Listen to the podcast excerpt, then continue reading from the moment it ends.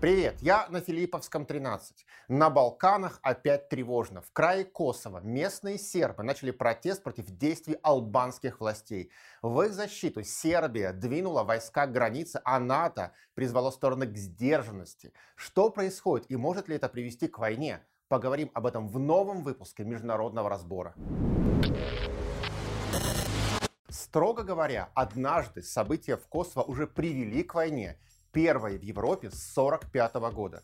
Боевые действия длились с марта по июнь 1999 года и стали первой полноценной военной кампанией НАТО. Но обо всем по порядку.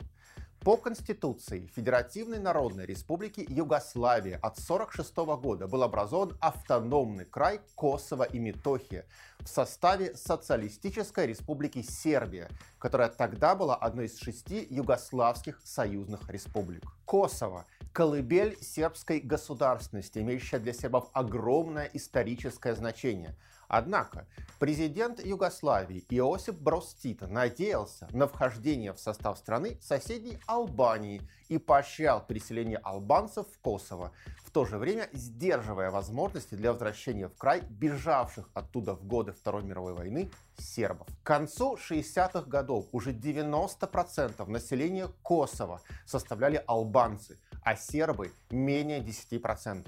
В 1968 году в крае начались первые протесты албанского населения, которые, впрочем, югославским властям удалось нейтрализовать. По новой конституции, теперь уже социалистической федеративной республики Югославия от 1974 года Косово было переименовано и стало теперь называться Социалистический автономный край Косово, а его автономия была существенно расширена – в состав Президиума Югославии вводился косовский представитель, причем с правом вето на решение этого органа. Албанский язык стал одним из официальных в крае. Расширялись возможности для получения на этом языке среднего и высшего образования. Вместе с тем, Косово по-прежнему оставалось автономным краем в составе Сербии. В 1981 году в крае прошли массовые демонстрации албанских националистов, которые требовали предоставления Косово статуса отдельной седьмой союзной республики в составе Югославии. События 1981 года оказали сильное влияние на косовских сербов. Между двумя национальными общинами края нарастало напряжение, которое еще больше обострилось в 1989 году после инициированного главой Сербии Слободаном Милошевичем референдума о новой конституции республики. По конституции Сербии 1989 года права автономных краев этой союзной республики Косово и Воеводины были существенно урезаны. Косовские албанцы объявили бойкот конституционному референдуму. В ответ в крае прекратилось вещание государственных телеканалов и радиостанций на албанском языке и был распущен местный парламент. Начались акции протеста со стороны албанцев и в результате Белград ввел в крае чрезвычайное положение. Обстановка в Косово накалялась, однако сербское руководство долго не могло уделить косовскому вопросу должного внимания. Распадалась Большая Югославия, провозгласили независимость Словения, Хорватия и Македония. Началась война в Боснии, которая закончилась только в 1995 году Дейтонскими соглашениями. От большого европейского государства осталась союзная республика Югославии в составе всего двух республик – Сербии и Черногории. А тем временем в Косово с середины 90-х годов началось формирование вооруженных отрядов сепаратистов, объединившихся в УЧК армию освобождения Косово, которая начала атаки на представителей органов власти и силовых структур. Полицейские подразделения не справлялись, и в 1998 году югославская армия начала активные боевые действия против УЧК, нанеся ей, кстати, ряд чувствительных поражений. В Македонию и Албанию потянулись потоки албанских беженцев, а в европейской и американской прессе стали говорить о спланированном Белградом геноциде албанского населения в Косово. В 1998 году происходит интернационализация конфликта в Косово. В сентябре Совет Безопасности ООН принял резолюцию 1199, призывающую стороны к прекращению огня. Практически одновременно с этим НАТО приступило к подготовке военной операции против Югославии и в октябре выдвинула Белграду ультиматум – немедленно прекратить боевые действия. Югославские власти пошли на уступки, и в Косово было заключено перемирие. Части югославской армии вернулись к местам постоянной дислокации, а НАТО стало осуществлять мониторинг ситуации в крае в рамках операции «Орлиный глаз». Но перемирие оказалось недолгим. Нападение УЧК на югославских чиновников, милицию и сербское население продолжилось. В январе 1999 года югославские войска возобновили боевые действия против албанских сепаратистов. Ну а дальше произошел инцидент который формально стал причиной войны. В косовском селе Рачак были найдены тела 45 погибших, которые, как утверждали югославские власти, были убиты в ходе боевых действий. Албанцы заявляли, что имело дело массовое убийство. В итоге НАТО пригрозило Югославии воздушными ударами в случае отказа от переговоров с косовскими албанцами. Они начались в феврале 1999 года в замке Рамбуе под Парижем под эгидой контактной группы, в которую входили страны НАТО и Россия, и закончились провалом. В марте Соединенные Штаты и Великобритания предложили проект урегулирования конфликта, который предусматривал политическую автономию Косово, вывод югославских войск с территории края, ввод туда войск НАТО и определение статуса Косово через три года, вплоть до независимости. Проект был принят косовскими албанцами и частично отвергнут Югославией. Белград согласился лишь на политическую часть, но отказывался рассматривать возможность ввода войск НАТО Косово. В результате 24 марта 1999 года Альянс начал военную операцию под названием «Союзническая сила» Allied Force и почти три месяца проводил воздушную кампанию против Югославии. Начало войны против Югославии вызвало жесткую реакцию России. Российское общественное мнение стало резко антизападным впервые после распада СССР. Премьер-министр Евгений Примаков, летевший в США на переговоры о реструктуризации долгов России перед Парижским клубом, узнал о начале войны в Югославии после звонка в самолет вице-президента США Альберта Гора. Пролетая над Ньюфаундлендом, он приказал в воздухе развернуть самолет и вернулся в Россию. Так в дипломатии появилось понятие «петля Примакова». Война затянулась, Белград проявлял неуступчивость, а Россия, явно симпатизируя Югославии, пыталась играть роль посредника между сторонами конфликта. В югославскую столицу прилетела российская делегация во главе с Примаковым, которая после переговоров с Милошевичем направилась в Бонн к недавно избранному федеральному канцлеру Герхарду Шредеру. Милошевич был согласен на частичные уступки, однако категорически отказывался от ввода иностранных войск на территорию края Косово. Боевые действия продолжились. В апреле спецпредставителем президента России по югославскому урегулированию был назначен бывший премьер Виктор Черномырдин, который тоже влетает в Белград и добивается согласия Милошевича на размещение в Косово международного военного контингента.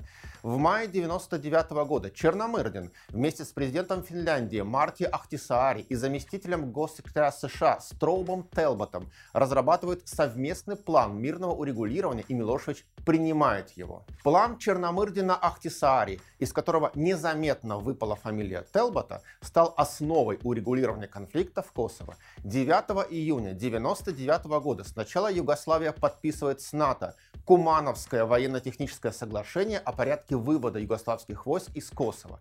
А затем 10 июня Совет Безопасности ООН принимает резолюцию 1244, которая санкционировала международное военное и гражданское присутствие в Косово. Резолюция 1244 очень четко фиксировала параметры урегулирования в Косово. Во-первых, Международный военный контингент вводился в край под эгидой ООН, хотя и под военным командованием НАТО. Во-вторых, территориальная целостность Югославии гарантировалась, а Косово получало только широкую автономию. В-третьих, со временем предусматривалось возвращение югославского гражданского персонала и полицейских сил в край. Наконец, в-четвертых, армия освобождения Косово УЧК разоружалась. Как только контуры политического урегулирования стали осязаемыми, Россия начала переговоры о российском участии в международном военном контингенте, который, согласно резолюции ООН, планировалось разместить в Косово. Переговоры проходили в Москве. С американской стороны их вел уже упоминавшийся зам госсекретаря США Строуп Телбот,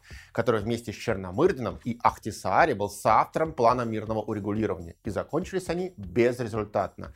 НАТО видеть российское войска в Косово отказывалось. 11 июня 1999 года Телбот сел в самолет и вылетел в Брюссель. Уже на борту он узнал, что российские военные форсированным маршем двигаются по территории Сербии в сторону Косово. Телбот приказал развернуть самолет в воздухе и полетел обратно в Москву договариваться. Так в дипломатии разворот Примакова был дополнен петлей Телбота. А что произошло? Российские военные решили подстраховаться. Министр обороны Игорь Сергеев, взяв в союзники главу МИДа Игоря Иванова, уговорили Ельцина рискнуть и начать миссию в Косово самостоятельно. Если вы не хотите нас видеть, мы придем сами и вас не спросим. Колонна десантников из состава миротворческих сил России в Боснии, которые размещались там согласно Дейтонским соглашениям, совершила марш-бросок на 600 километров и подошла к административной границе Косово вечером 11 июня. Но на этом не остановилась, а вошла в столицу края Приштину и заняла косовский аэропорт Слатина утром 12 июня. Примерно в это же время со стороны Македонии в Косово вошли войска НАТО. Примечательно, что американская телекомпания CNN вела прямую трансляцию ввода российских войск Косово. А дальше было эпическое противостояние. Британские войска получили приказ взять Слатину под контроль, однако российские десантники препятствовали посадке их вертолетов на взлетную полосу и заблокировали британских танкистов на поступах к аэропорту.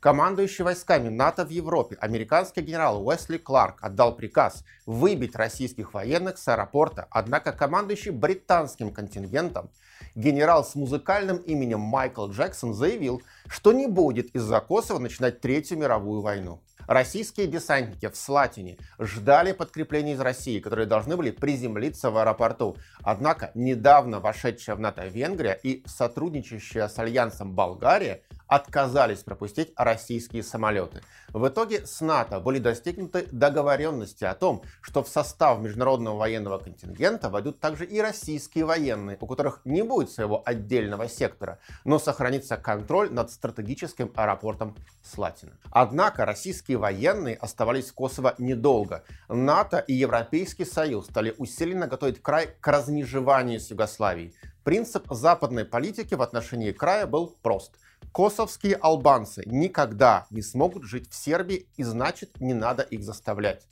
Независимость – вот решение вопроса. Надо готовить край к самостоятельности. Пусть и в нарушении пресловутой резолюции ООН под номером 1244. В 2003 году Владимир Путин решил вывести российский контингент из Косово, потому что, во-первых, изменить ситуацию он уже не мог, а во-вторых, в начале 2000-х годов в российских элитах явно доминировал тренд на сохранение хороших отношений с Западом. Именно в его рамках Россия покинула базы Лурдес на Кубе и Камрань во Вьетнаме, а также оказывала существенную помощь операции НАТО в Афганистане. Однако это длилось недолго. После ввода международных сил в Косово край стремительно двигался к фактической независимости. Военизированные формирования косовских албанцев не были разоружены, а стали силами безопасности края. Сербы начали жить под охраной натовских военных, а бывшие боевики УЧК даже попробовали расширить подконтрольную территорию и попытались поставить под контроль ряд районов на юге Сербии. Начался конфликт в Прешевской долине, однако в 2001 году югославская армия в ходе операции «Браво» нанесла им поражение – а вот в Македонии албанские националистические формирования действовали успешнее, хотя и не намного. В том же 2001 году они начали боевые действия против македонских силовых структур. Развернулись битвы за Тетово и Рачинова, в которых успех оказался не на стороне албанцев. Вмешалась НАТО, которой второе Косово и экспансия паналбанских идей была ни к чему. В итоге были заключены Охридские соглашения. Албанские боевики разоружены, а Македония обязалась провести децентрализацию и соблюдать права этнических албанцев. В 2004 году, уже после вывода российских войск в Косово прошли мартовские погромы в отношении сербского населения. НАТО было вынуждено перебросить в край дополнительный контингент. ООН и Евросоюз призвали к прекращению насилия. Россия призвала вернуть сербские полицейские силы в Косово. С трудом ситуацию удалось взять под контроль. Кроме актов межэтнических противоречий, Косово постепенно становится одним из самых криминализированных регионов Европы, центров нелегальной миграции и трансграничной преступности, а также наркотрафика. Причем одна из тем в этой области получила широкий международный резонанс. В 1999 году в прессе стала появляться информация о нелегальной торговле человеческими органами в крае. В 2008 году бывший прокурор Гаагского трибунала Карло Дель Понте опубликовала книгу «Охота. Я и военные преступники», где указала на факты похищения боевиками армии освобождения Косово нескольких сот сербов, цыган и нелояльных УЧК албанцев. Нелегально добытые органы переправлялись в страны ЕС, Израиль и Турцию. Дель Понте обвинила Международный трибунал по бывшей Югославии в отказе начать расследование по этому вопросу. Кроме того, она указала на противодействие со стороны главы миссии ООН в Косово и будущего министра иностранных дел Франции Бернара Кушнера. В 2010 году депутат парламентской ассамблеи Совета Европы Дик Мартин на заседании Комитета по юридическим вопросам в Страсбурге представил доклад, обвиняющий полевого командира УЧК Хашима Тачи в нелегальной торговле человеческими органами. После этого вопросом занялись Евросоюз и ОБСЕ. В итоге все это вылилось в дело Приштинской клиники Медикус, сотрудники которой были уличены в черной трансплантологии. Но вернемся к политической ситуации в Косово. В октябре 2004 года в крае прошли парламентские выборы, в результате которых победу одержала Демократическая лига Косово Ибрагима Руговы. В парламент также попали Демократическая партия Косово Хашима Тачи и Альянс за будущее Косово Рамуша Харадиная. Все прошедшие в косовский парламент партии как одна выступали за независимость Косово. В 2006 году в Вене между представителями Сербии и косовских албанцев начались переговоры о статусе края. Они закончились ничем. Белград был готов предоставить Косово максимальную автономию и сохранить над краем лишь формальный контроль. Однако Косовские албанцы требовали только одного – независимости. В свою очередь, международная контактная группа по Косово в составе России, США, Великобритании, Франции, Германии, Италии, ЕС и НАТО тоже не смогла договориться. Москва исключала независимость Косово. В итоге международным посредником был назначен ветеран косовского урегулирования, теперь уже бывший президент Финляндии Марти Ахтисари, согласно плану которого в феврале 2008 года в крае была развернута европейская миссия Евлекс. Евросоюз постепенно перенял функции политического управления в Косово у ООН и НАТО и стал активно формировать местные органы управления. Том же феврале 2008 года парламент Косово в одностороннем порядке объявил о независимости края, которая к 2021 году признана 98 государствами. В Совете Безопасности ООН США, Великобритания и Франция заявили о необходимости признать этот акт. Россия и Китай прогнозируемо выступили против. В итоге Косово так и останется частично признанным. В 2009 году в Косово состоялись первые с момента объявления независимости муниципальные выборы. Победу на них одержала демократическая партия премьер-министра страны Хашима Тачи. В том же году Сербия попыталась оспорить одностороннее проглашение независимости в Международном суде ООН в Гааге. Однако в 2010 году он признал законность решения властей Косово о проглашении независимости. Интересный юридический прецедент. Международный суд ООН перечеркнул резолюцию Совета Безопасности ООН. В марте 2011 года в Брюсселе прошли новые переговоры с Сербией с властями Косово, о которых Белград и Приштину настойчиво просил Европейский Союз. И Сербия, и непризнанная Косово хотели вступить в ЕС, но в Брюсселе считали это невозможным до урегулирования отношений между ними. Политический статус края на переговорах не обсуждался. Речь шла о правах его сербской общины и проживающих на его территории сербов. В 2013 году сербский премьер-министр Ивица Дачич и премьер самопровозглашенного Косово Хашим Тачи договорились о принципах нормализации отношений, которые стали известны как Брюссельские соглашения. Соглашение предусматривало формирование сообщества сербских общин Косово с правом на самоуправление в области экономики и здравоохранения. Полицейские подразделения сербской части Косово, общин Северная Митровица, Звечин, Зубин Поток или Пасавич интегрировались в общекосовские, однако командовать ими должен был косовский серб. Судебные органы северной части Косово должны по соглашениям действовать по законам края, однако в сербской части города Косовская Митровица учреждался специальный окружной суд. Также была достигнута договоренность о проведении в 2013 году при поддержке ОБСЕ выборов в сербские муниципалитеты. Сербия и Косово договорились не блокировать процесс вхождения друг друга в Европейский Союз. Фактически, по итогам Брюссельских соглашений Сербия взяла курс на признание независимости Косово де-факто, то есть существующего положения дел, но категорически отказывалась признавать его де-юре. И понятно почему. В случае такого шага внутриполитические последствия для Сербии были бы непредсказуемы. Таким образом, к концу второго десятилетия 21 века был установлен определенный статус-кво на косовском направлении. Но сейчас что-то пошло не так. А что сейчас? 20 сентября на сербско-косовской границе началось обострение. Косовские власти предъявили к въезжающим на территорию края на автомобилях сербам требование снимать сербские регистрационные знаки и ставить вместо них временные косовские, причем за плату в 5 евро с машины.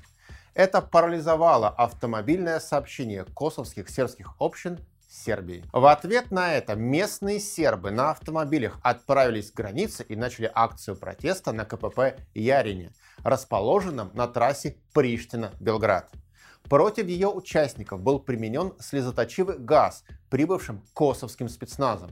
В свою очередь, демонстранты на грузовиках заблокировали автомобили косовских силовиков. Сербия резко отреагировала на действия Приштины, назвав их нарушением брюссельских соглашений. Согласно им, косовский спецназ мог вводиться на территорию сербских общин только при условии двустороннего согласия командующего миссией Кейфор и четырех глав муниципалитетов сербским большинством.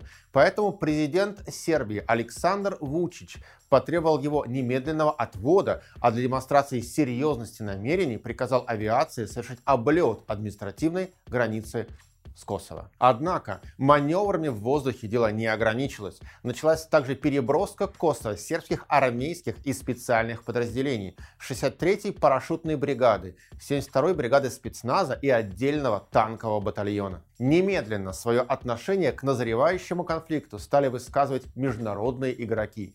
Верховный представитель Евросоюза по иностранным делам и политике безопасности Жозеп Барель призвал Белград и Пришну без предварительных условий урегулировать ситуацию на границе. Генеральный секретарь НАТО Йенс Столтенберг провел телефонные переговоры с Вучичем и премьером Косово Альбином Курти, призвав их к спокойствию и опубликовав твит для Белграда и Приштины жизненно важно демонстрировать сдержанность и вернуться к диалогу. Россия решительно поддержала Сербию, что она традиционно делала всегда, и обвинила в эскалации власти непризнанной Республики Косово. Российский посол в Белграде вместе с военным атташе присоединились к начальнику Генерального штаба Вооруженных сил Сербии во время его инспекции развернутых на границе с Косово сербских войск. Москва также обвинила косовские власти в экстремизме после избиения российского сотрудника миссии ООН во время разгона косовским спецназом сербской демонстрации. Под раздачу попали и российские журналисты «Известия», которые хотели приехать в Косово, но их не пустили.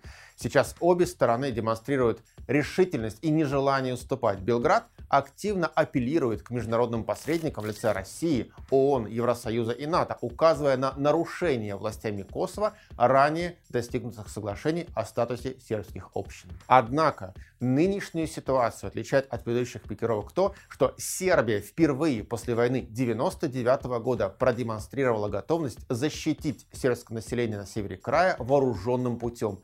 Ранее таких перебросок войск к границам Косово не наблюдалось. Конфликт на севере Косово и Метохии возможен. Белграду некуда больше отступать, заявил глава сербской радикальной партии Войслав Шешель. И ведь действительно, особо некуда. Теперь даже брюссельские соглашения, которые многие в Сербии считают предательством национальных интересов, нарушены с косовской стороны. Стерпеть такое означает крах политической карьеры для любого сербского политика, поэтому Белград фактически прижат к стенке. С другой стороны, Косовские власти предпринимают попытки для установления полного политического и военного контроля над всей территорией края, и их уже не устраивают даже те автономные права сербских общин в Северном Косово, которые они получили по Брюссельским соглашениям. Более того, Приштина готова играть на обострение. В интервью катарскому телеканалу Аль-Джазира премьер Кутри рассказал о возможности проведения в крае Косово и соседней Албании одновременного референдума об объединении. Кутри заявил, мы прогласили независимость для того, чтобы дистанцироваться от Сербии, а не от Албании.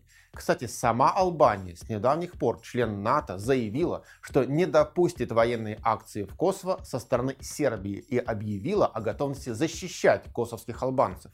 В общем, сейчас ситуация неопределенная и конфликт может легко перейти в стадию вооруженного противостояния между сербской армией и силовыми структурами непризнанной Республики Косово. Как обычно в таких случаях, начаться все может внезапно и в любой момент. Или неожиданно закончиться, так и не начавшись. Однако, есть основания полагать, что вероятность повышения градуса конфликта достаточно высока. А как вы думаете, начнется ли война между Сербией и Косово? Пишите свое мнение в комментариях.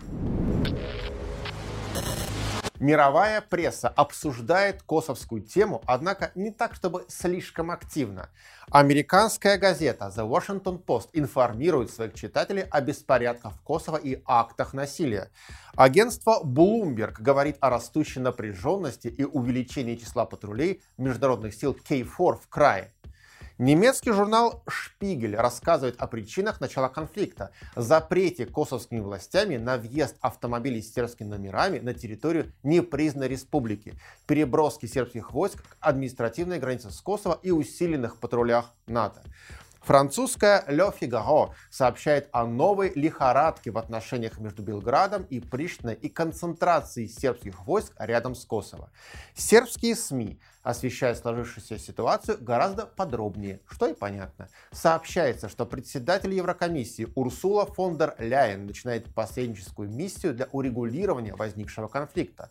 Одновременно говорится о поддержке действий Сербии со стороны России, которая в октябре проводит на сербской территории совместные учения «Славянский щит». А что Россия? В российской элите и в российском обществе всегда было много людей, тепло относящихся к Сербии и сербскому народу. Поэтому события 99 года, начало операции НАТО против Югославии, вызвало в России однозначно негативную реакцию в широком спектре, от либералов до охранителей. Владимир Жириновский предлагал включить Югославию в союзное государство Беларуси и России. Геннадий Зюганов яростно осуждал нападение НАТО, а Сергей Бабурин хвалил российские власти за то, что они используют термин «агрессия» по отношению к событиям на Балканах. Системные либералы не отставали от своих политических оппонентов.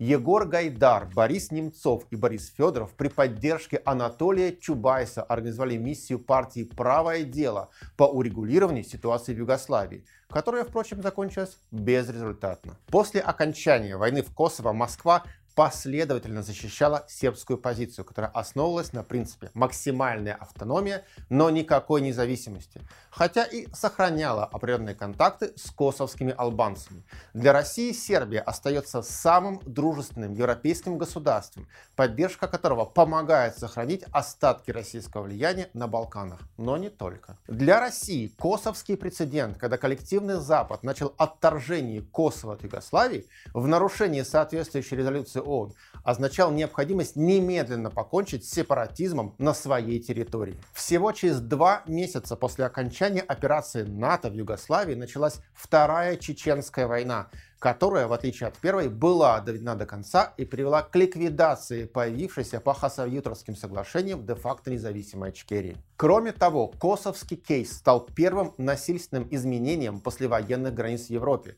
Это неоспоримый факт. Но если им можно, то почему нам нельзя? В итоге, в августе 2008 года, после пятидневной войны с Грузией и всего через полгода после провозглашения независимости Косово, Россия признала независимость Южной Осетии и Абхазии. Скорее всего, этого не произошло бы, если бы не случилось Косово. В нынешней ситуации в сентябре 2021 года Россия сразу заняла однозначно просербскую позицию. Однако за ней кроется не только традиционная поддержка дружественной страны. Времена изменились. Нынешняя модель международных отношений уже далеко не такая однополярная, каковой она стала после 1991 года. Соединенные Штаты, которые во многом были инициаторами операции НАТО против Югославии и отторжения от нее края Косово, сейчас сфокусированы на других международных задачах, и европейское направление их политики становится второстепенным по сравнению с Индо-Тихоокеанским регионом. Понимая геополитическое отступление бывшего гегемона, международные игроки, в том числе и Россия, пробуют ситуацию на зуб. Поддержать Сербию и создать проблемы НАТО в Косово Почему бы и нет? Это позволит проверить, какое место сейчас занимает европейское направление в американской внешней политике. Кроме того, успех Сербии по возвращению хотя бы части Косово под свой контроль позволит выбить еще один кирпичик из того однополярного миропорядка, который Соединенные Штаты строили после распада Советского Союза. Тем более, что США ведут себя в нынешнем косовском кризисе пассивно, словно не замечая его, во всяком случае пока, а НАТО, где Вашингтон играет первую скрипку, уже заявила, что не будет вмешиваться в ситуацию в Косово. Пускай сербы и албанцы сами разбираются. Так что, возможно, новая игра на Балканах началась, и Россия в ней участвует. А что дальше? Можно предположить три возможных варианта развития кризиса в Косово. Первый условно называется сценарий угроз и информационного давления. Сербская сторона продолжит концентрацию войск на административной границе с краем и информационную кампанию, делая упор на нарушение косовскими властями Брюссельских соглашений 2013 года об урегулировании отношений между Сербией и Косово. Одновременно с этим косовские албанцы продолжат давление на сербские общины, де-факто отбирая у них согласованные ранее политические и экономические права. Важный аспект косовской политики на этом направлении – угроза реализации проекта Великой Албании – который пока не выглядит реальным. Многие международные игроки против, и даже в самой Албании идея воспринимается неоднозначно, но в медийном поле смотрится грозно. Такой сценарий предусматривает, что каждая из сторон, и Белград, и Приштина, будет ждать ошибки друг друга, которая позволит им оправдать переход к активным действиям. Сербская сторона станет ожидать резких действий со стороны косовских властей, которые потенциально могли бы вызвать осуждение со стороны международной общественности. Например, радикальных силовых акций против сербского населения Косово или педалирование проекта Великой Албании, которая могла бы включать помимо Албании и Косово часть территории Македонии, Греции и Черногории. Такое развитие событий позволило бы Белграду обвинить Приштину в экстремизме и создать условия для усиления дипломатического давления на оппонента, а также подготовить почву для возможного проведения военной операции. Вот на этом втором сценарии, который предусматривает проведение локальной военной операции, следует остановиться подробно. Обострение в Косово теоретически может, но вряд ли приведет к новой войне на Балканах. Вмешается посредник в лице Евросоюза, на который Соединенные Штаты уже давно переложили задачу урегулирования косовского вопроса.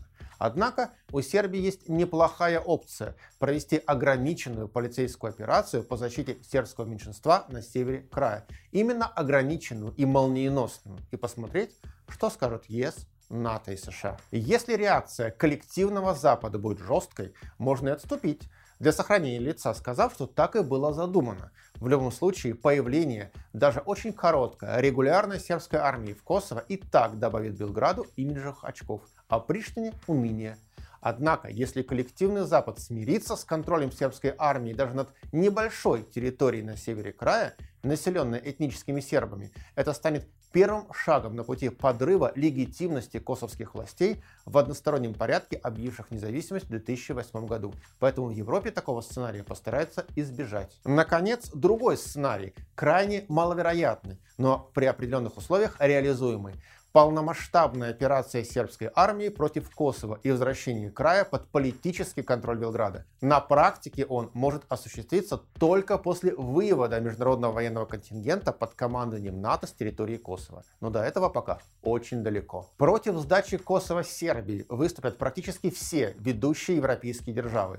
Германия, Франция, Великобритания, поскольку это будет означать феерический крах их балканской политики последних 20 лет и существенное усиление позиции Сербии и ее союзницы России на Балканах. Даже если США абстрагируются от ситуации, Евросоюз сдавать Косово не будет, а Сербия на прямой конфликт с ним не пойдет.